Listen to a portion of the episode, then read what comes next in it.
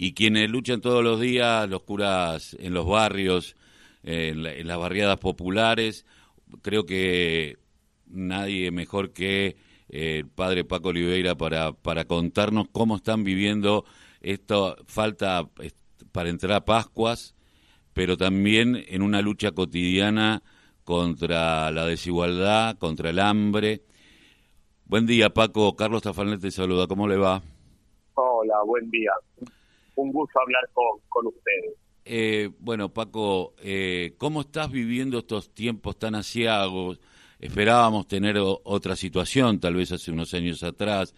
Pusimos mucha esperanza en, un cambio de gobierno y también en una nueva forma de, caminar la cosa, pero parece que no arranca.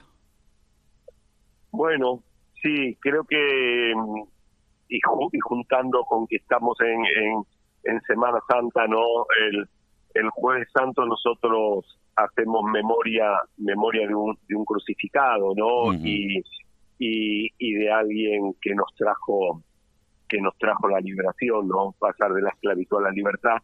En ese sentido, creo que tenemos que hacer memoria de, de dónde venimos. Venimos de cuatro años de macrismo, después de una pandemia, y, y ahora encima encima la guerra. Es decir, que la situación es muy difícil, pero efectivamente, efectivamente uno quisiera de, de nuestro gobierno que tuviera eh, un poquito más de, de mano dura, lo digo así, mano mano dura eh, por ejemplo, no puedo estar de acuerdo en que, que el ministro de Economía diga que no va a subir las retenciones cuando cuando están ganando mm, de una forma exagerada, justamente por todo por todo esto, ¿no?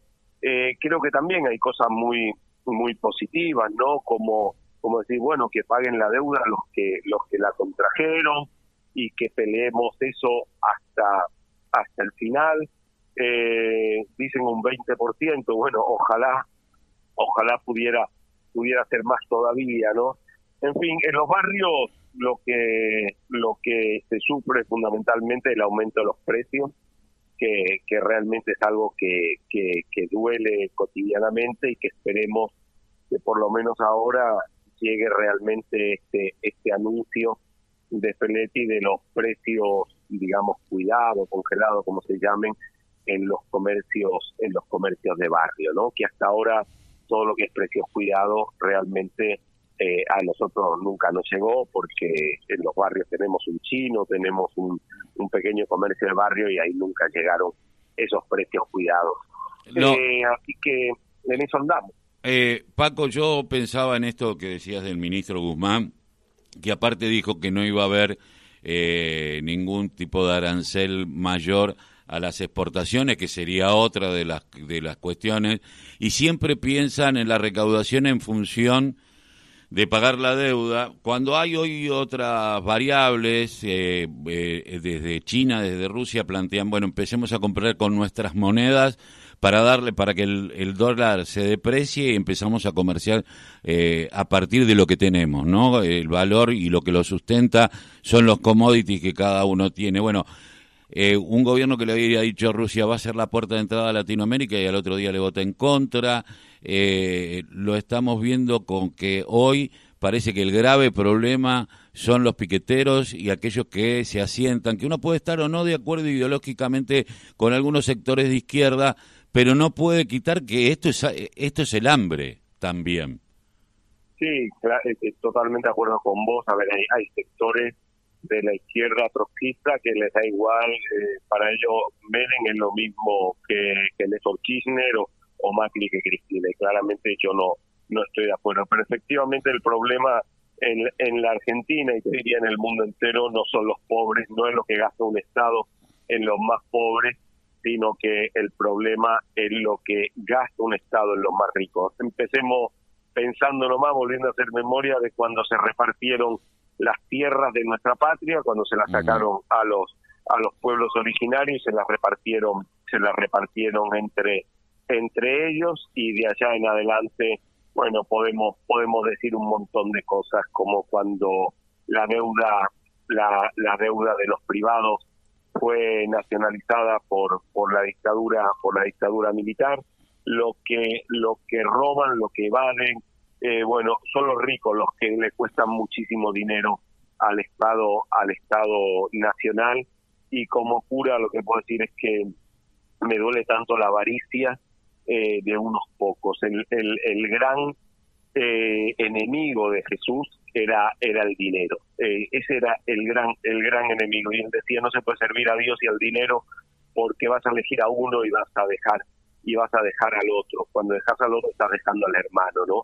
Eso te duele. ¿Para qué tanto algunos y a costa de que haya de que haya tantos que no tengan nada, que no tengan lo suficiente ni para darle de comer a sus hijos. Eh, vos sabés que estaba viendo la detención de Cositorto y que son una especie de nuevas iglesias electrónicas de nuevo eh, del dios del dinero, ya claramente el dios del dinero, ¿no? Eh, que, que coachean, que tienen un discurso hasta cuasi espiritual, con retiros espirituales y lo y, y, le, le rinden pleitesía ya directamente al dólar, ¿no? Digo, hemos llegado a este punto. Sí, y esto toda toda una teología de que de que si tenés dinero es que sos bendecido, sos bendecido, sos bendecido por Dios, ¿no? Por eso, bueno, se aprovechan también y decir, bueno, si vos me pagas el diezmo, eh, eh, Dios te va, Dios te va a bendecir. Eh, si de algo no habló Jesús fue del diezmo. Eso era del antiguo del antiguo testamento. Jesús no le pidió dinero nunca a nadie, no eh, al revés. Eh, agarró un látigo y echó a los mercaderes del templo que eran los que utilizaban la fe del pueblo para hacer para hacer guita a ellos, ¿no? Así que en ese sentido esa teología de la prosperidad va absolutamente en contra del evangelio, pero hay muchos, muchos que que se suman eh, o, que compran ese, ese mensaje o simplemente que tienen ganas de tener más dinero. Y entonces creen cualquier cosa. A ver, si yo tengo una, una monedita, no sé, pondré un plazo fijo, quizás voy a perder, pero pero por, por el afán de tener al final terminas perdiendo perdiendo mucho y a veces hasta gente con con buena digamos con buena voluntad no no no no eh, que querían hacerse un manguito más, pero que no nos dejemos comer la cabeza con eso. Eh, ¿Cuál sería hoy el mensaje? Eh, este jueves recordamos la memoria, como diría el, el, gato silvestre, memoria activa, una memoria que tiene 2022 años y que, que, que debe, que, que va un poco menos de aquella muerte eh, en donde se inmola en nombre del pueblo de Dios eh, un hombre que se llamaba Jesús, hijo de un carpintero, eh, hijo de un laburante, concretamente. y, Exactamente. Y que sus hermanos, aparte de sus hermanos de fe, sus hermanos también lo acompañaron, ¿no? Un hombre que un día se paró frente a la depidación de una prostituta y dijo, el que, esté exento de culpa que tire la primera piedra, como diciendo, somos todos pecadores, dejémonos de joder, eh, no es con nosotros, sino es con otro. Eh, digo, en esta memoria, ¿cuál sería el mensaje para este 2022 eh, en esta en la Pascua de Resurrección?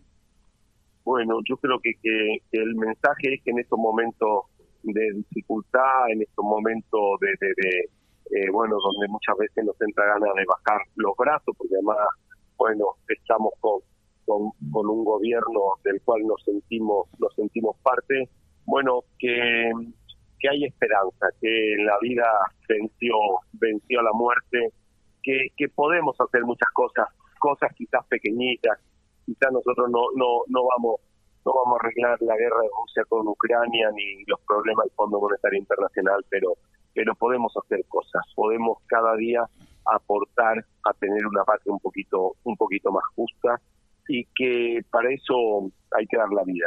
El, examen, el, el, la lección del jueves santo es el mayor amor que dar la vida.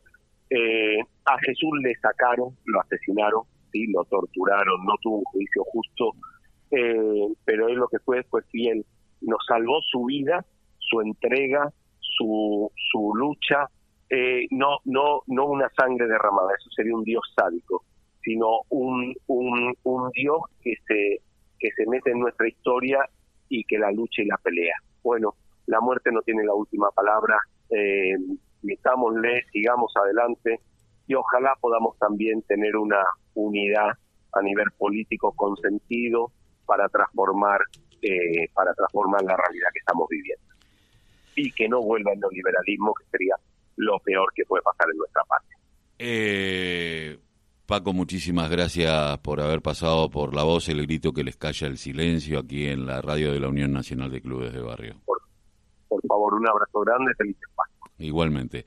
El padre Paco Oliveira, eh, del movimiento de curas villeros, un hombre que de Avellaneda,